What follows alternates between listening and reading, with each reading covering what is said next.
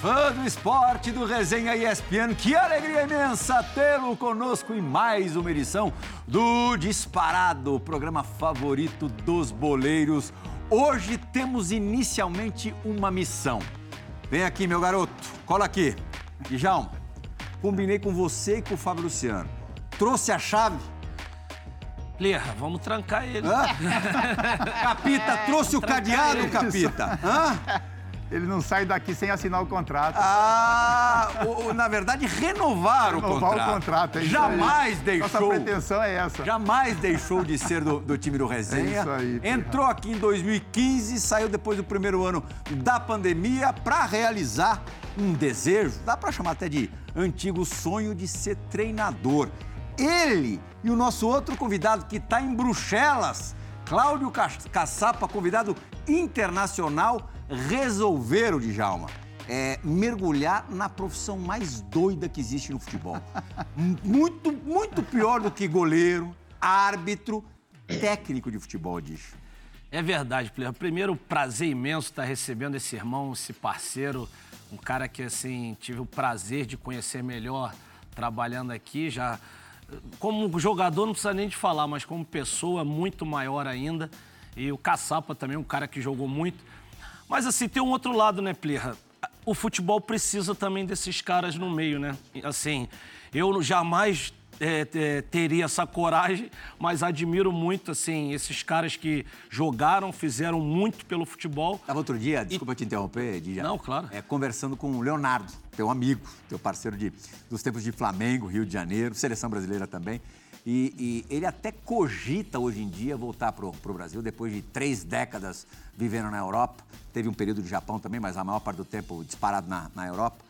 É, e eu falei, pô, você seria muito bem-vindo aqui. Ele falou, hum, não adianta, não vai adiantar. Mas se todo mundo pensar assim, a coisa é que não vai andar mesmo, né, Dijo? Não, sem dúvida alguma. Eu acho que é, é, os caras que, que jogaram é, e foram, né, além de excelentes jogadores, que são capacitados também, não, é, não significa porque é jogador que tem que ser treinador.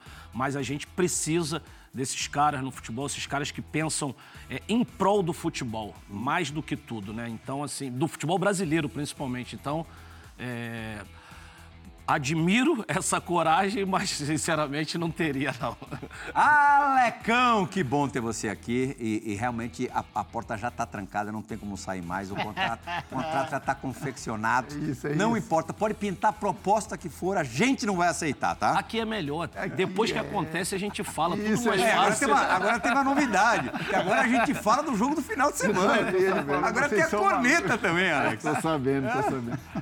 Pra mim é um prazer, André, Djalma, Fábio. Até conversar com o Fábio um dia desse. o- falei, pô, quando eu tava aí era resenha pra contar a história, né? Hoje vocês estão falando do jogo, da rodada, do que tá acontecendo.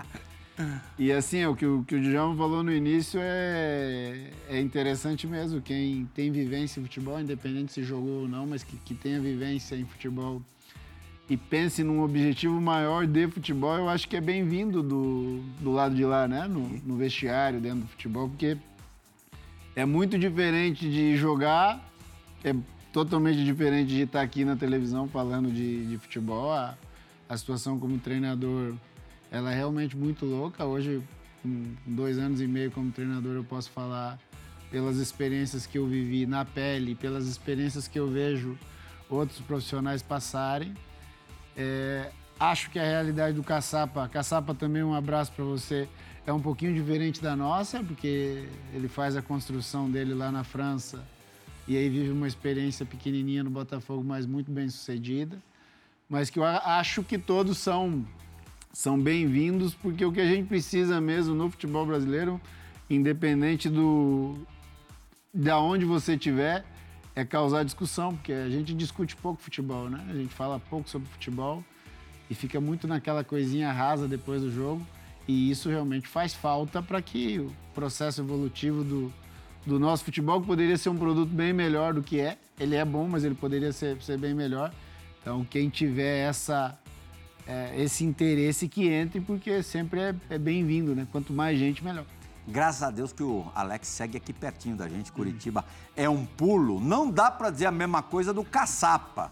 Cláudio Caçapa, boa noite, que prazer recebê-lo no Resenha. Caçapa gravou um, um, resenha durante a pandemia com todo mundo remoto, dessa vez só ele está remoto. Na próxima ele vai estar tá aqui com a gente. Eu tentei fisgá-lo nos poucos dias de. poucos e gloriosos dias de Botafogo, mas não consegui porque ele estava numa correria absurda. O Textor já mandou o Caçapa de volta para a França e da França ele seguiu para Bruxelas. O que, que você está fazendo aí em Bruxelas, Caçapa?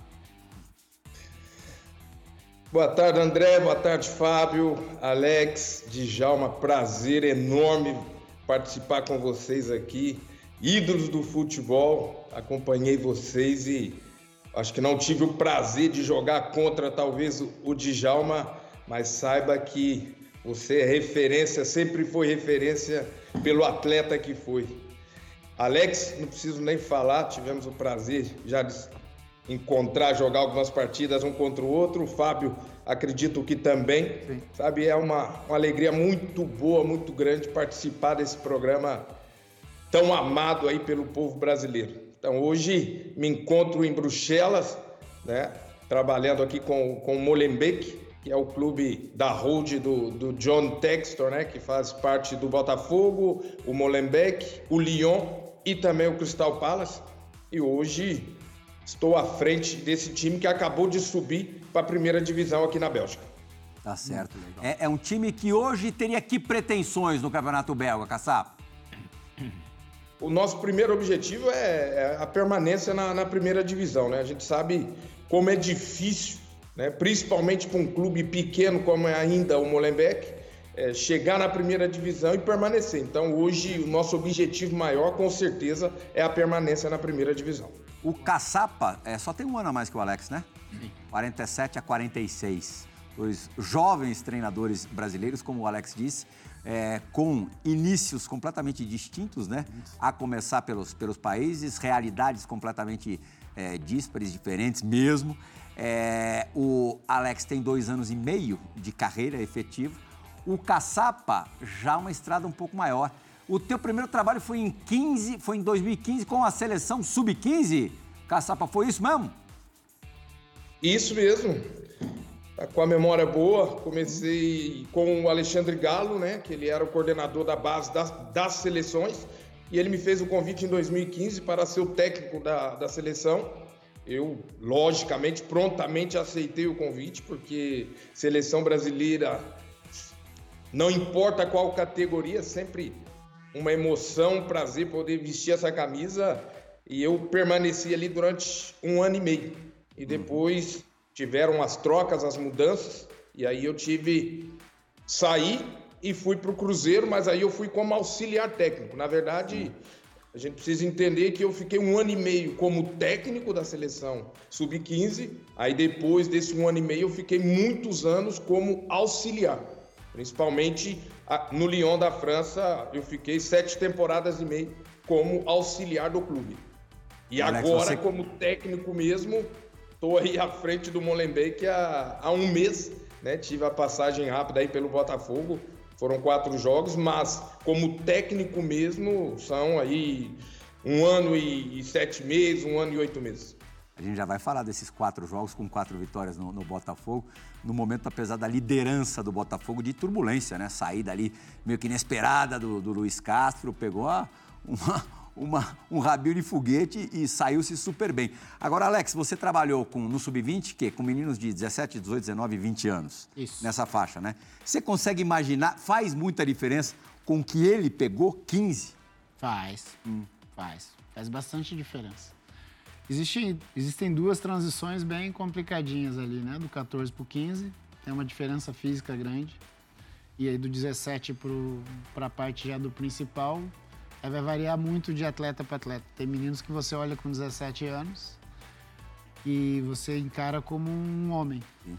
E também depende muito do perfil do clube, né, André? Tem, tem clubes aí que olham para o menino, o menino é fraquinho, então ele nem já desconsidera. Não é o caso do São Paulo. São Paulo é muito de um perfil técnico, independente da parte física.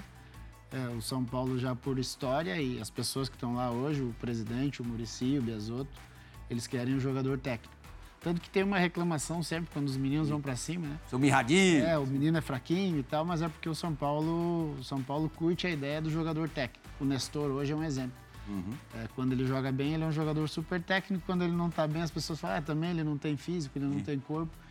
Então esse é, é, mais o perfil do São Paulo. Se nós olharmos aqui em São Paulo, por exemplo, é, São Paulo, Palmeiras e Corinthians e olhar o perfil dos atletas ali no 17 e no 20, você começa a entender o perfil dos clubes e já é meio que desenhado de, de forma diferente. Mas para o 15 anos do Caçapa dá, dá realmente bastante diferença. O Alex, né, Fábio, ele pegou no São Paulo uma entre safra mesmo. E era meio que público que a intenção naquele instante maior não era é, conquistar. Apesar de que o Alex chegou muito perto, no Brasileiro Sub-20 foi vice-campeão, decidiu o campeonato com, com o Internacional. E na Copa São Paulo, com o São Paulo com um time muito jovem, é, dos grandes, possivelmente o mais jovem, de, de média de idade mais baixa, chegou na semifinal tendo perdido por 1 a 0 para o campeão inédito naquela ocasião, Palmeiras, que, que, vinha de muitas conquistas e tinha uma safra brilhante. Quer dizer, mostrou o serviço logo de cara. Não, e o perfil, é por isso que eu estou dizendo do perfil, né? O perfil do Palmeiras é um perfil de investimento. O Palmeiras investe em jogadores, né? Então, se nós olharmos aquele, aquela semifinal é, que o Palmeiras nos vence 1 a 0 são jogadores em que o Palmeiras buscou em algum canto. A captação do Palmeiras ela é muito agressiva. E a do São Paulo não. A do São Paulo, o que, o que diziam né, do São Paulo quando eu chego? Existia um senhor que eu não conhecia chamado Seu Geraldo, uhum. que era um captador nato que conseguiu muitos bons jogadores para São Paulo. Então, quando eu chego no São Paulo, o papo no São Paulo é o seguinte: Alex, é uma, é uma categoria que você vai ter muita dificuldade, que eram os meninos nascidos em 2002. Os 2001 era o último ano, estava estourando a idade.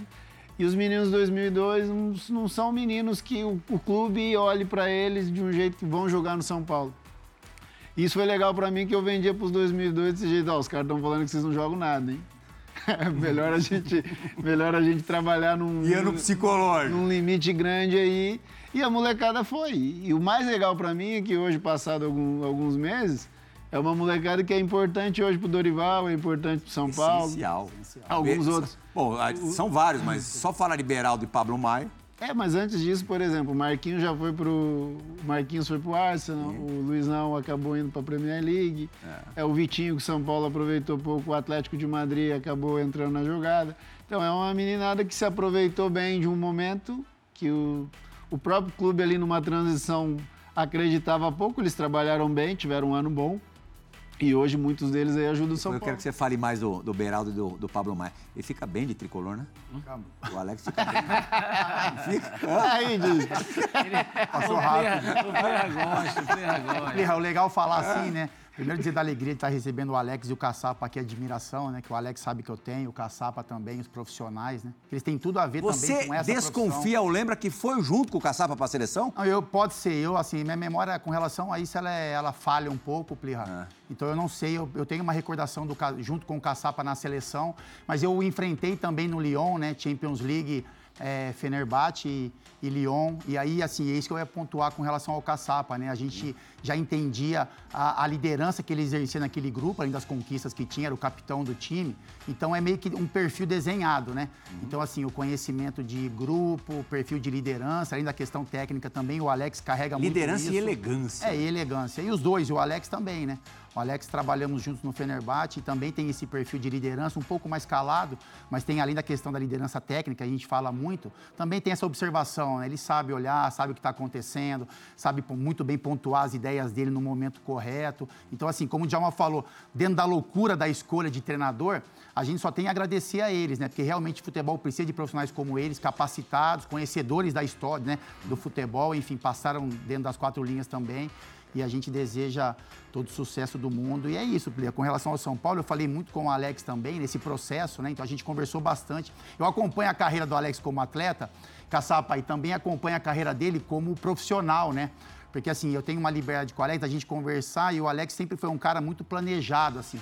Então, quando ele abriu a possibilidade de ser treinador, ele já tinha um caminho a ser percorrido. Eu achei muito legal isso. E isso passava por todos os cursos da, da CBF que eram necessários, passava por uma adaptação, né, um estágio em clubes, passava pela categoria de base e eu falava isso, caramba, Alex, eu, né, o meu jeito de ser, Eu Até maluco, passar irmão. por uma emissora de televisão, trabalhar na imprensa, é isso. fez parte, fez parte desse planejamento. Processo. É isso. E eu falava para ele, irmão, pra entender é como grande. é que é desse lado do balcão. Você é muito grande para ir para base, cara. Você já consegue pegar um negócio lá em cima. E assim como o Caçapa deu o exemplo dele, o Alex também, esse é o processo correto, né? E a gente, os ex-atletas anteriormente, tinham essa cabeça que eu tinha com relação à conversa com o Alex. Achava que assim, ah, só porque a gente jogou, que a gente já podia se enfiar em um objetivo maior, em ser treinador de um grande clube. E não é assim que funciona, Plirra. Uhum. Então, assim, o caminho deles, né? O desenho de caminho é o caminho perfeito. E aí, por isso, pelo conhecimento que eles têm dentro do campo e por esse caminho é, desenhado, é que a gente tem certeza que eles vão ter sucesso você na carreira. Você deu a deixa perfeita. Caçapa, a coisa é muito diferente do que você imaginava.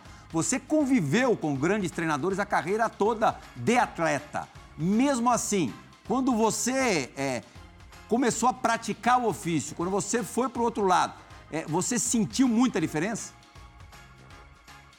Cara, não tem nada a ver, né? Você jogar e você comandar. É totalmente diferente. Totalmente, não tem nada a ver. Então eu. Primeiro, quando eu parei de jogar, a primeira coisa que eu pensei era descansar, né? Dar uma. Mudar né, os meus objetivos, planos, as ideias, ficar em casa, cuidar da família. Esse foi o meu primeiro desejo. E depois o pensamento era de voltar a fazer curso né? Porque eu acho muito importante. Todos vocês falaram, eu acho isso muito importante, independente do quanto você jogou, do tão grande ou quanto mais alto você conseguiu na sua carreira, é, é uma profissão totalmente diferente. Né? E eu tinha isso comigo que eu precisava me capacitar ainda mais. É lógico que a parte de campo, a parte de vestiário, eu tinha, como o Alex, né? Mas a parte a parte teórica essa eu não tinha, né? Que é uma parte mais de organização, que é uma parte de porquê desse trabalho, desse treino. Então, eu fui atrás disso. E aí comecei a fazer meus cursos, fiz aí o primeiro, acho que a licença B também da CBF, tirei primeiro o meu CREF em Minas Gerais e depois eu tive, né, a, o privilégio né, de trabalhar com o Galo na seleção e também na Arábia. Fui com o Galo como auxiliar técnico do profissional de um clube na Arábia Saudita.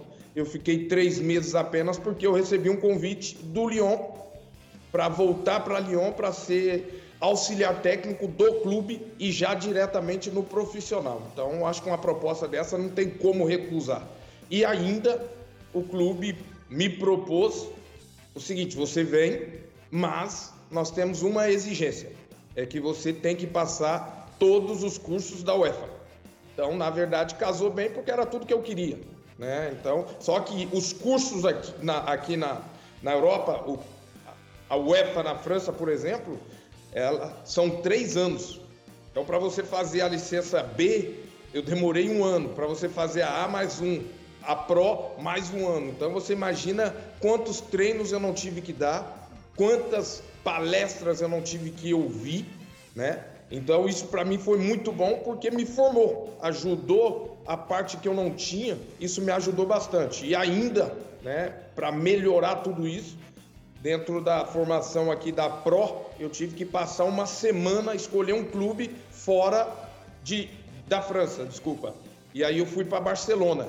E aí fiquei uma semana acompanhando todos os trabalhos, é, treinos físicos, técnicos, tudo, acompanhei tudo Cara, isso para mim foi algo maravilhoso, porque ali eu vi também a grandeza que é o futebol. Então, eu acabei hoje me apaixonando por essa profissão, né? Eu costumo dizer, até falo com meus atletas, que a, a profissão mais linda que existe é ser jogador. Essa é a primeira para mim.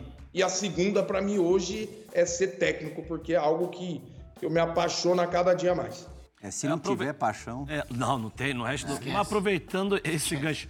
Alex, você pensa no teu projeto também essa, essa ida aí para fora, estudar fora ou, ou, de momento não?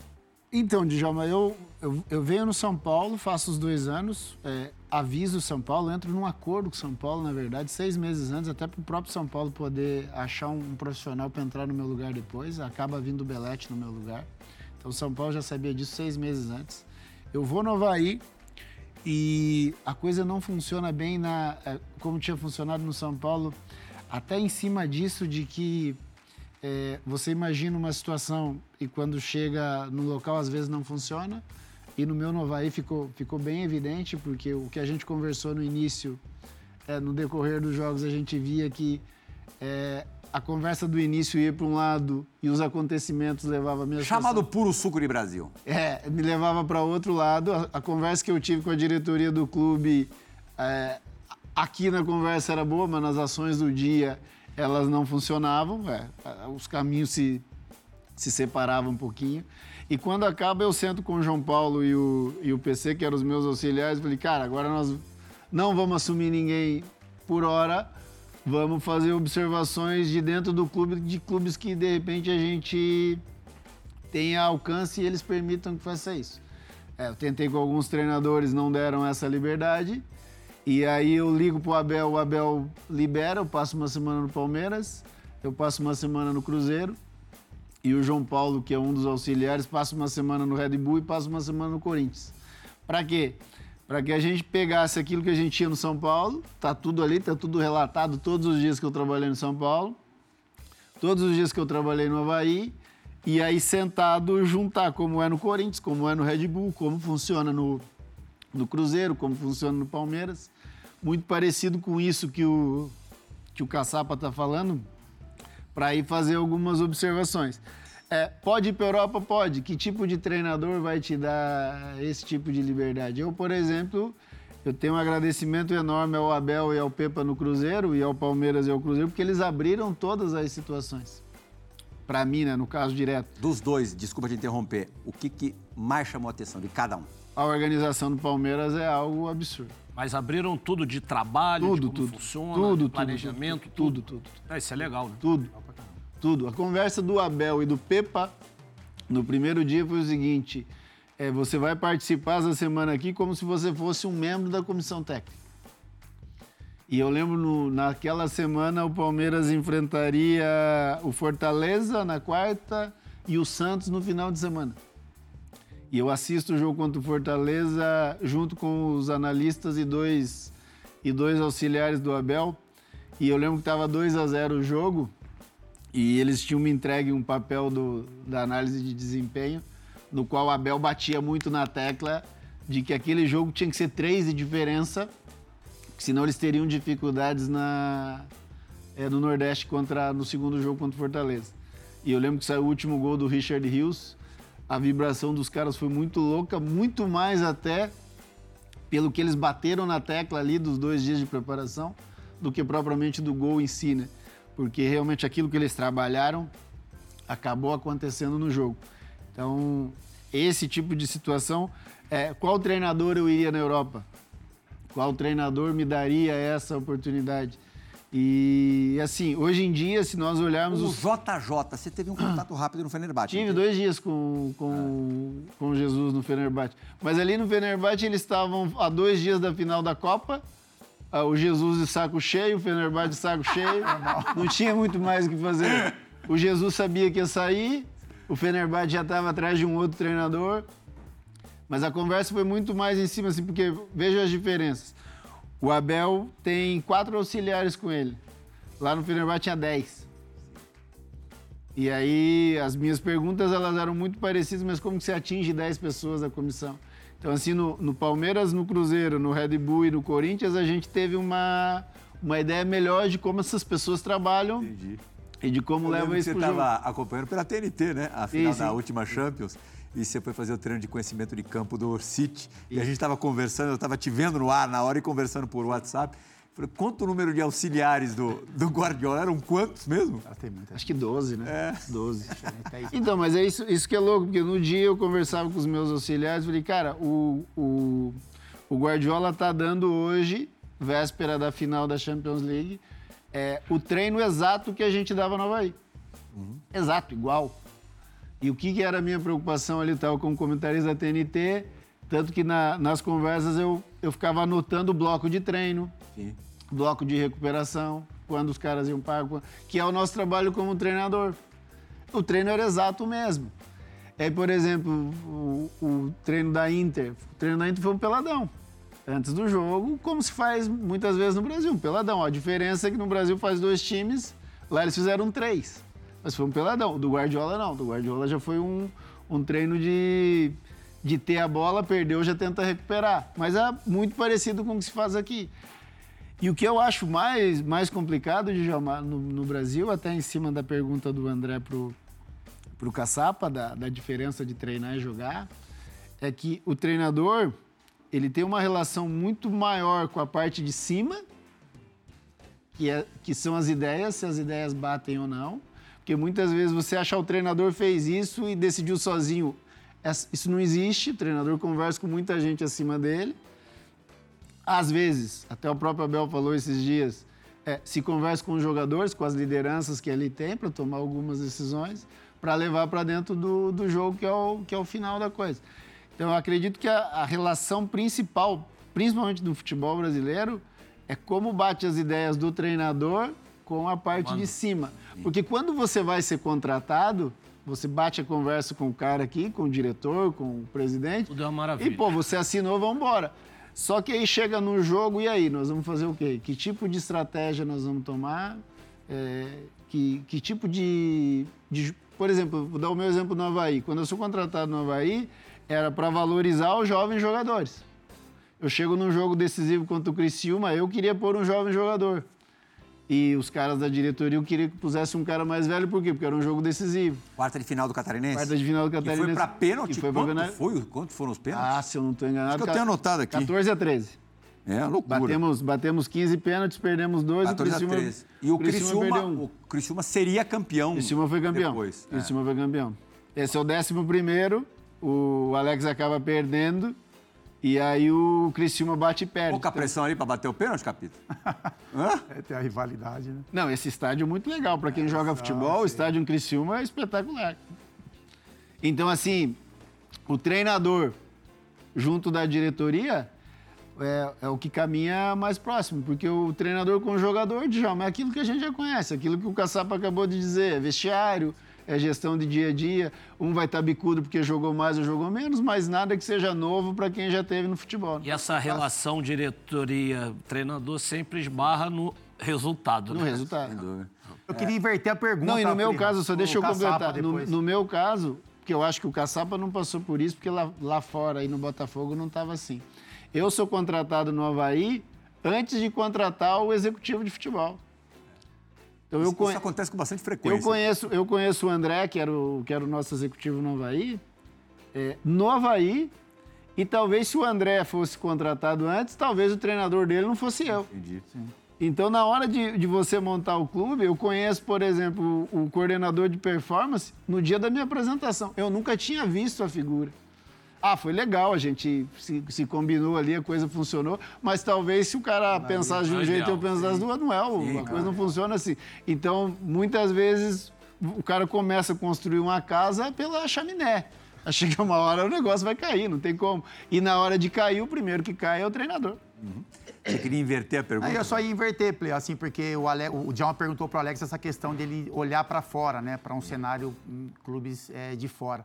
E aí eu queria aproveitar a pergunta para o Caçapa, porque ele viveu isso um pouco aqui, né, Sim. né com a... dirigindo o Botafogo, e a gente também recebeu o Júlio Batista aqui em um programa que trabalha fora também, e ele passou a opinião dele com relação a isso, né? Dele trabalhar fora do país, como seria a aceitação dele aqui. O projeto né, interna de fora é, é, bem mais estruturado do que o daqui, tem medo de vir para cá, de repente, como ele colocou para a gente, esse processo ser encurtado pelos resultados. E eu queria só saber do Caçapa isso, assim, se deu aquele gostinho para ele, né? Após essa passagem no Botafogo, de, de sonhar também, de repente, em voltar para um cenário brasileiro, contribuir também com a experiência que ele tem internacional para um clube daqui, enfim, se isso é um, faz parte do seu planejamento também, Caçapa. Então, Fábio, hoje, hoje eu estou muito bem aqui, estou muito feliz, né? São muito, muitos anos já de, de Europa, então, como eu disse, passei todos os meus diplomas aqui, então hoje eu tô, tô, tô, feliz da vida. Lógico que essa passagem pelo Botafogo só veio a, a, mostrar todo o trabalho que eu tenho feito aqui, né? Porque as pessoas não lembravam de mim, não sabiam né, o que o Cláudio Kassap estava fazendo. Alguns né, que, que me conhecem, algumas pessoas mais próximas de mim sabiam, mas a grande maioria ninguém sabia. Então, na verdade, quando surgiu essa oportunidade de ir para o Botafogo, É lógico, primeiramente que eu tomei um susto, né? De como assim? E eu tava de férias já, faltando cinco dias para terminar a minha série, já conversando com a esposa, com o filhão já para voltar para Lyon, e eles me ligam, ó, é para você ir ajudar o Lúcio Flávio lá, porque eu falei, tá, mas é verdade isso tudo? Só que isso teve sim um uau, tá acontecendo mesmo, eu vou ter que ir, vou. Então pronto. Cara, mas foi com uma naturalidade assim quando eu cheguei no, no Botafogo. No primeiro dia, eu falo para vocês, no primeiro dia, parecia que eu já conhecia o grupo, a casa, há anos. Foi e, muito legal, foi muito bacana. E aproveitando, Caçapa, qual o segredo desse Botafogo? o segredo Ô, é isso, Djalma. Porque vocês jogaram, nós jogamos. A gente sabe para ser campeão não basta ter apenas 11 bons jogadores. Para ser campeão você tem que ter um grupo, um elenco muito forte. E hoje, um detalhe para você ver isso no Botafogo, observem para vocês verem quando o Botafogo marca um gol. Olha como o banco reage. Exatamente. Os caras saem, eles dão um pique de 50, 100 metros para ir lá abraçar o cara que fez o gol. Entendeu? Então hoje o Botafogo ele não tem um time titular. Ele tem um grupo titular. Então, o cara que não joga, ele, lógico, ele quer jogar, ele, mas independente eu não vou jogar, pô, mas o mais importante é a vitória. Então, hoje para mim a grande força do Botafogo e por isso que eu acho e eles merecem, né? Tomara que dê tudo certo até o final e o Botafogo saia campeão brasileiro, né? Porque o grupo é muito bom, né? Além do grupo, o grupo de atletas, os profissionais que trabalham ali é, são sensacionais. Então, eu acho que tudo que eles têm vivido hoje é merecido. O Kassap, sabia assim, a gente pode falar pelo resenha, né? Porque nós aqui do Resenha, a gente defendeu e muito a sua permanência. Você tirou da minha boca, eu ia falar. Era isso, Plirra? Pô, você tirou da minha... Porque assim, a gente mexe. fez... É, quando começaram a falar do Bruno Lage. A gente começou no mexe. Bruno Lage é um nome legal. Exatamente. Tá, mexe, tá dando tão certo. E, e aí, Kassap, em cima do que você falou mesmo, e é a nossa sensibilidade, né? Por isso que a gente também é, tem esse prazer de falar de futebol, a gente erra muito, mas também acerta, porque a impressão que dava pra gente aqui do resenha é que a sua adaptação ela foi muito rápida. Então dava essa impressão pra gente. Então a gente defendia a sua permanência é, como treinador, a gente não conhecia a sua história ainda como treinador, o que iria acontecer. Mas a adaptação foi tão rápida, parece que a aceitação dos jogadores e a sua também, e é complicado um treinador que vem de fora esse processo né? Porque o Laje, ele, ele chega, ele tem o dia a dia, tem uma, né? Tem uma adaptação mesmo a ser feita ali do, com relação ao trabalho, e isso com você foi muito rápido. Assim. Então, assim, parece que. Na despedida ele foi jogado é para é cima pelo elenco. Parece que todo. o treinador do Botafogo era uma sequência do, Lu, do Luiz Castro. Assim. Parecia que era um auxiliar do Luiz Castro que permaneceu no clube e continuou a ter uma sequência, assim. Então, assim, parabéns a você, né? Porque a gente sabe que não é fácil essa adaptação, principalmente no Brasil, personalidade, vaidade, enfim. E outra, parabéns né, ao grupo Fábio, do Botafogo. O time voando. Isso. Sem perder nenhuma partida não, em casa. Caçapa, só para fazer a pontuação do Plihal, o Plihal, quando só para né, a observação, a discussão do Plihal era que o Laje estava tomando uma má decisão. Porque ele, o Plihal falava assim, por exemplo, é, pô, mas o time está ganhando, a hora que tiver uma derrota aí, vai cair na conta dele, se não ganhar, vai cair na conta dele. Como a Sul-Americana, como aconteceu na Sul-Americana também, essa já derrota. Tomou as já tomou umas vaias, então. Mas assim, é só aproveitar isso para te dar os parabéns hum. pela adaptação rápida, pela contribuição ao Botafogo e também aos jogadores, né? Por aceitarem você tão bem e tão rapidamente, cara. Então, na verdade, é, é, como eu falei e eu quero acrescentar até uma coisinha a mais. O que você falou, cara, eu cheguei no Botafogo num sábado, no final da tarde. E o primeiro jogo foi no domingo contra o Vasco, o clássico.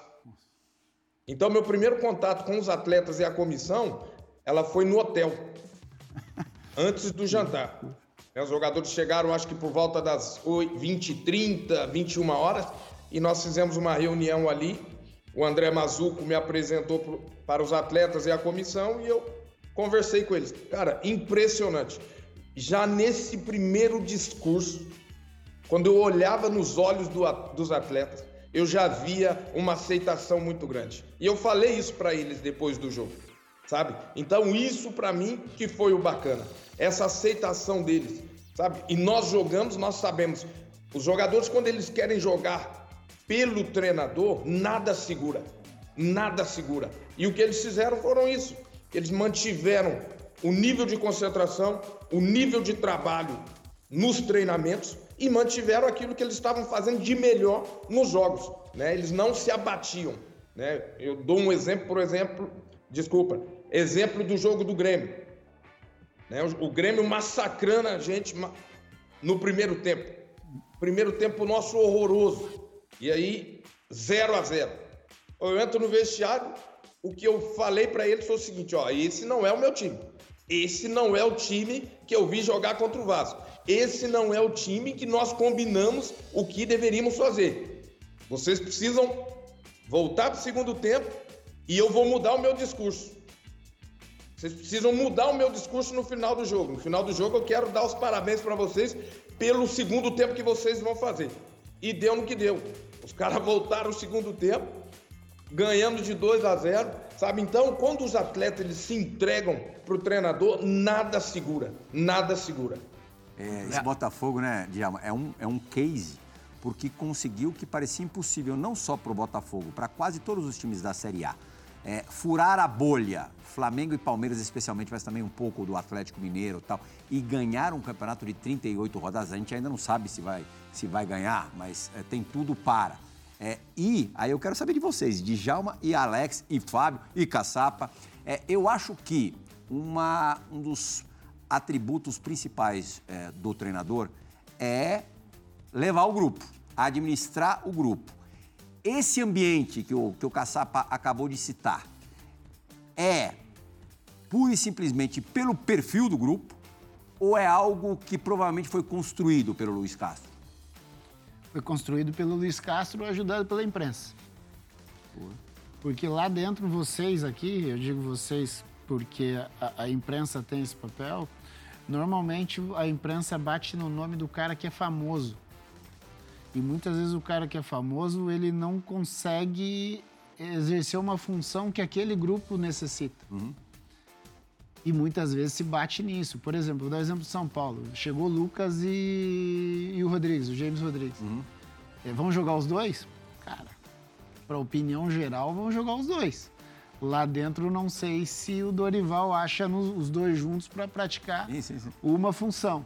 Entender isso e aí nós temos que voltar no ano passado, quando todos pediram a cabeça do Luiz Castro é, e ele foi mantido. Isso que eu ia citar, a diretoria foi fundamental. No, cam no campeonato carioca, no campeonato carioca, que eles também não foram legais. E todo mundo aqui pedia que se trocasse, porque é, vindo para o programa hoje eu falava a respeito do, do papel que a imprensa tem, e agora eu estou sentindo na pele como é que funciona eu senti quando era treinador e sinto hoje. É... Quando o teu nome é sondado para tudo quanto é lugar. Ninguém nunca falou comigo, mas o Alex ganhou força no clube tal. E ele falou: caramba, como é que isso aconteceu? E isso dentro do clube reverbera. Claro. Ou de maneira negativa, ou de maneira positiva. Às vezes se joga até para sentir o retorno, a e nesse E nesse, bot... e nesse Botafogo tem muito isso. Esses caras foram muito massacrados. Ah, esse time do Botafogo ganhou do. Ah, já daqui a pouco para.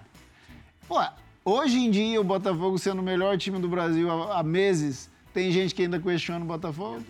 Questionou o Botafogo com a eliminação da, da Sul-Americana. Agora, assim, falar desse assunto ou posso Não, fazer a pergunta para o Alex? Não, eu quero fazer justamente essa pergunta para o Alex, assim, porque você ser um, um craque, um ídolo, um cara que jogou muito, seleção, como o Alex foi, é, é transformando agora a pergunta do Caçapa. Como foi essa aceitação dos atletas, né? De, assim, é o treinador, não é mais aquele ídolo, aquele jogador, assim, essa relação com os atletas, que é diferente, assim, quando o cara foi um craque, o cara foi um cara que jogou muito, assim.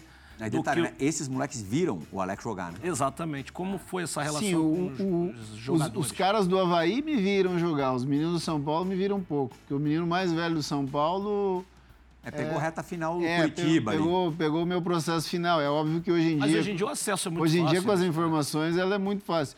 Eu, assim, o que eu fiz, cara, quando eu paro de jogar bola, e eu até estava aqui com vocês na televisão, era abandonar um pouquinho a minha, a minha vida como atleta. Eu, quando eu olho para os caras, eu olho como, como um treinador de futebol. É, eu acho que eu errei muito no São Paulo e no próprio Havaí, mostrando algumas coisas para os caras que eu estava vendo. É, e eu, eu, eu tô vendo. E eu tô vendo como treinador e tô vendo como ex-jogador. Até na hora de chamar, na hora de me colocar, talvez eu tenha hoje fora talvez até tenha errado porque o cara que está lá dentro jogando está tendo uma, uma outra visão. Agora, como eles me olham como ex-atleta, eu sinceramente não, não consigo te responder, até porque eu não me posiciono assim. Eu me posiciono como um treinador em início de carreira, com as minhas ideias, tentando convencê-los de que aquilo ali pode levá-los a algum lugar. Funcionou bem no São Paulo, funcionou razoável no Havaí em alguns momentos, que eu acho que é o caminho que eu tenho que, que trilhar, mas eu não olho muito para trás como ex-jogador, não. Você lembra? Ó, lembra? Lembra da dividida, né? Do Djalma. Agora é a boate do Djalma. Boate sabe, é conhecida como a balada do Djalma. É, a Mas pista qual, do mas qual Djalma. Djalma? O de hoje ou aquele do Guarani? Djalma do Guarani. Do Guarani. Tá vendo aí, Caçapa? Ah, caçapa. E vai começar com o caçapa. Tem pros dois. Na verdade, pô, pro Alex é uma molezinha. Pro caçapa, nem tanto. Chegou a hora da dividida do Resenha ESPN. Se vira, caçapa.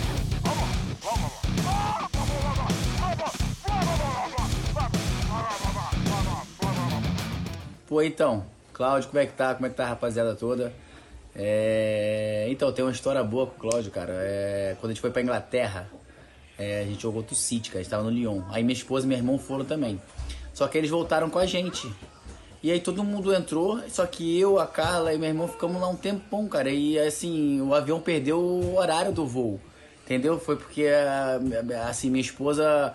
Eles perguntaram, ah, tu viu tua bolsa? Só que acho que minha esposa falou errado, eu lembro que foi mais ou menos isso. E só que a gente ficou muito tempo lá. Eles revistando tudo e tal. E todo, o time todo tinha que entrar no avião, o time todo Lyon. E aí a gente chegou depois de muito tempo e o Cláudio tava, o Cláudio tava esperando assim, o Cláudio, cara, o Cláudio foi me zoando.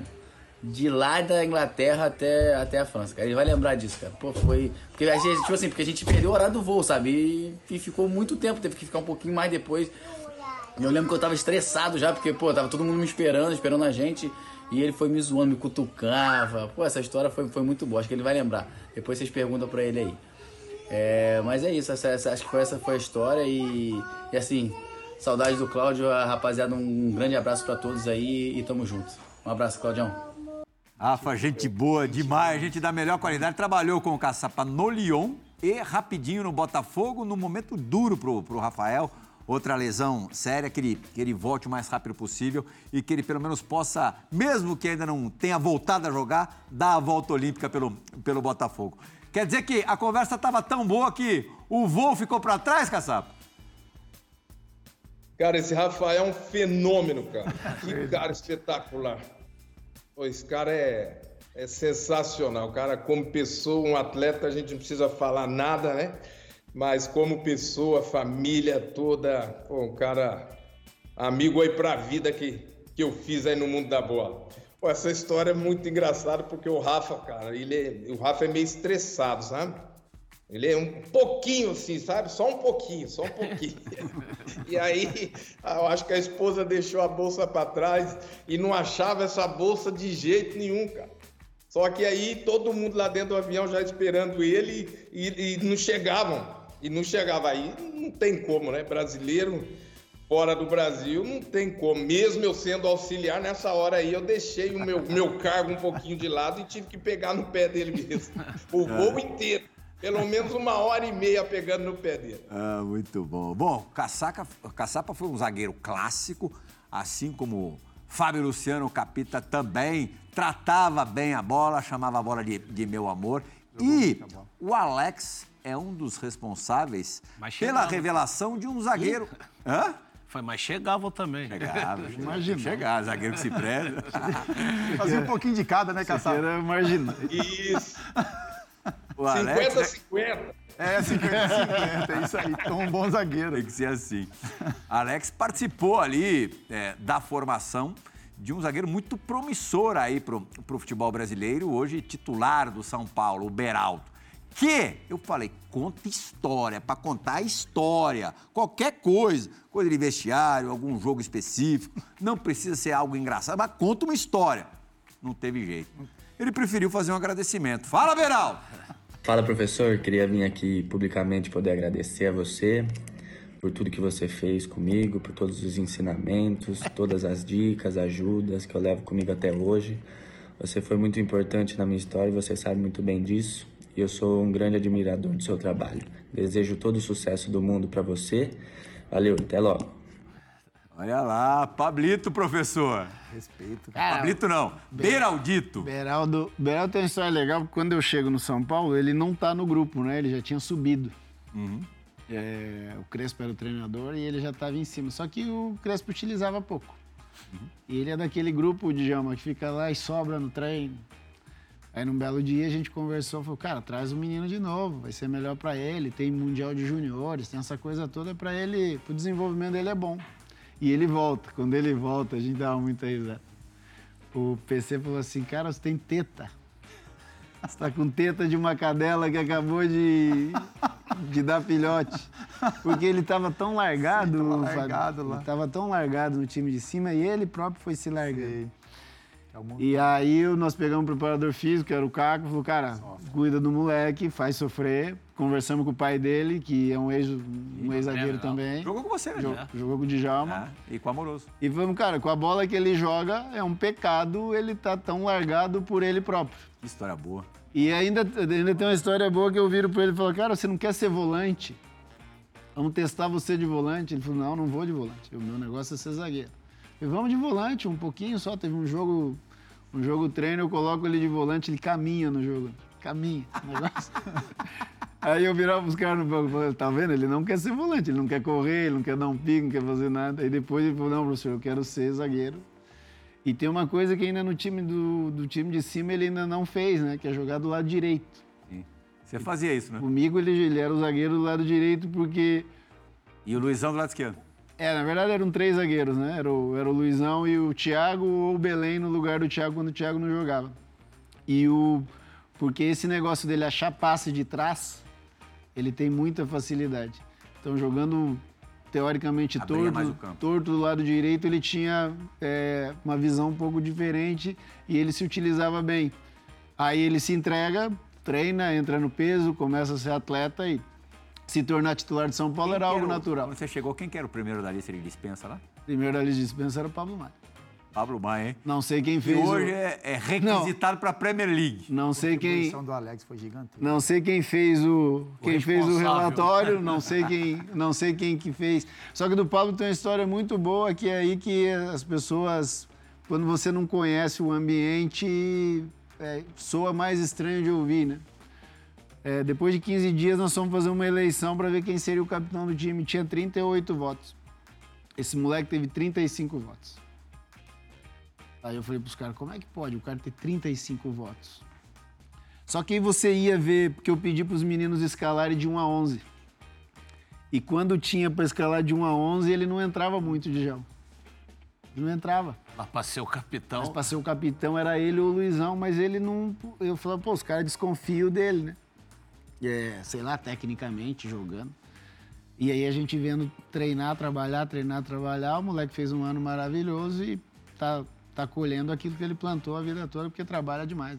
É, outro dia participei de um programa em que o Pablo Maia foi entrevistado e ele é, rasgou o lecão de, de elogios, não é para menos, né? É gratidão aí também envolvida. Joãozinho, meu garoto, tem moleque liso na área, Joãozinho? É? Então roda a vinheta.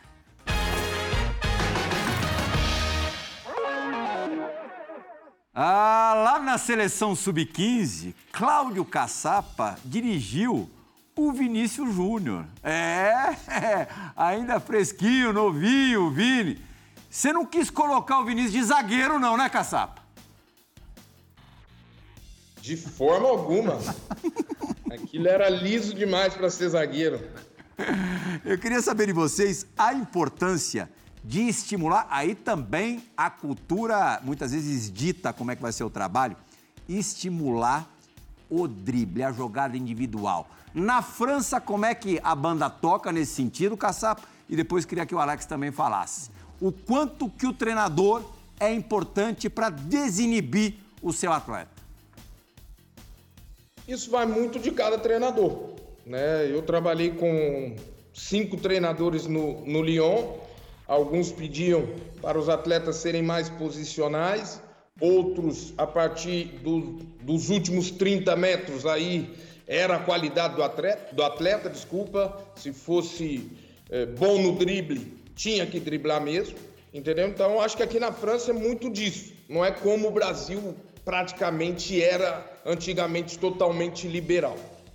E você, Alex? Eu acho que o atleta tem que usar aquilo que ele tem de bom. O que eu não gosto é um cara que não é driblador e quer driblar.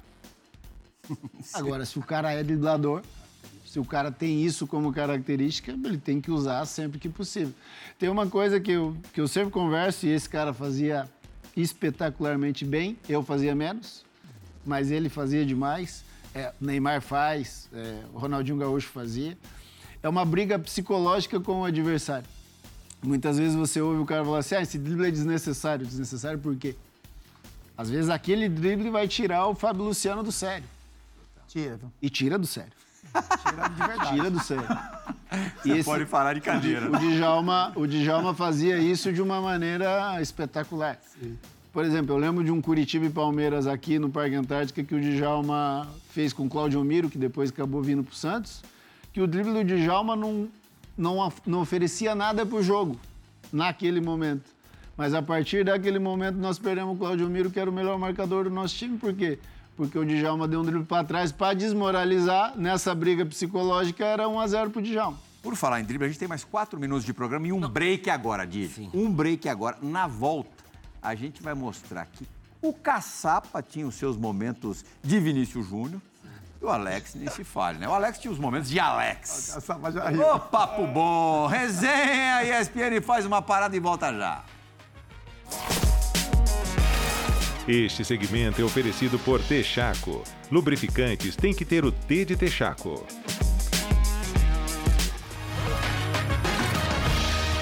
É, foi no Campeonato Brasileiro de 99, defendendo as cores do Atlético Mineiro, que o Caçapa levou a bola de prata. O Galo, naquela ocasião, foi vice-campeão brasileiro. Perdeu a final pro Corinthians, o Corinthians que já vinha de um título em 98.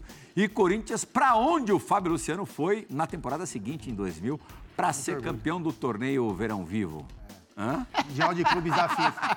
A medalha em casa. O Pirral fala isso, a medalha de ouro em casa, FIFA, escrito FIFA. Aí o resto que o pessoal vai pra justiça discutir. Vamos pra perspectiva do campo. O João vai ficar bravo comigo, não eu vai rodar vinheta. Roda, eu fiz minha Joãozinho. casa com esse dinheiro também, viu?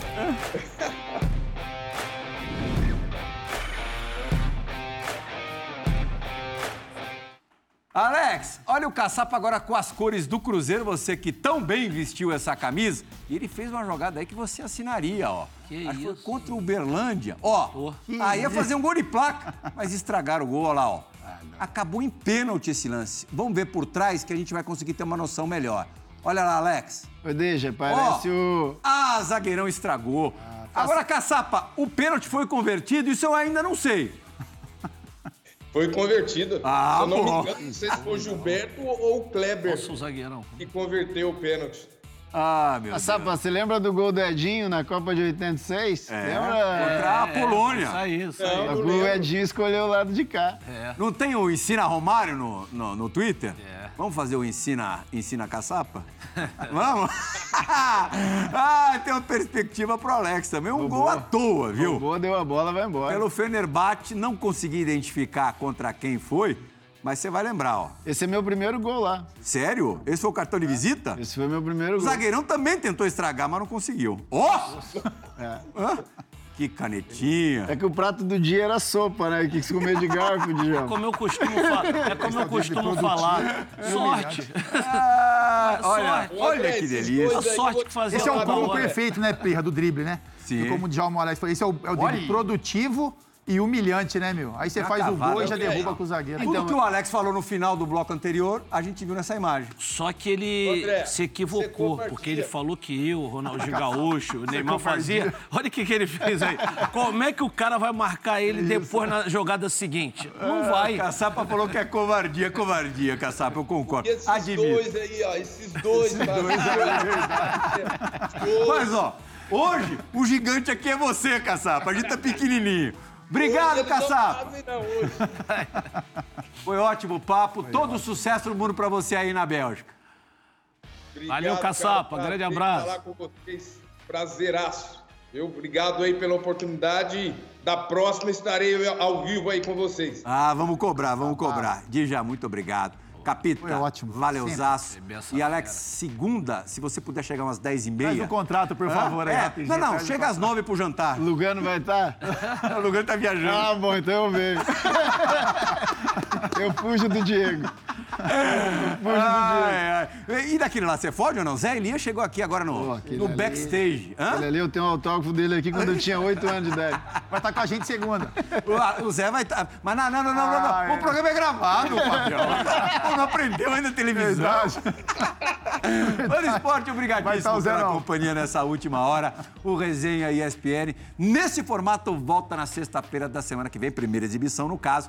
O Resenha da Rodada é toda segunda, às 23 horas, mais conhecido como 11 da noite. Tchau, gente!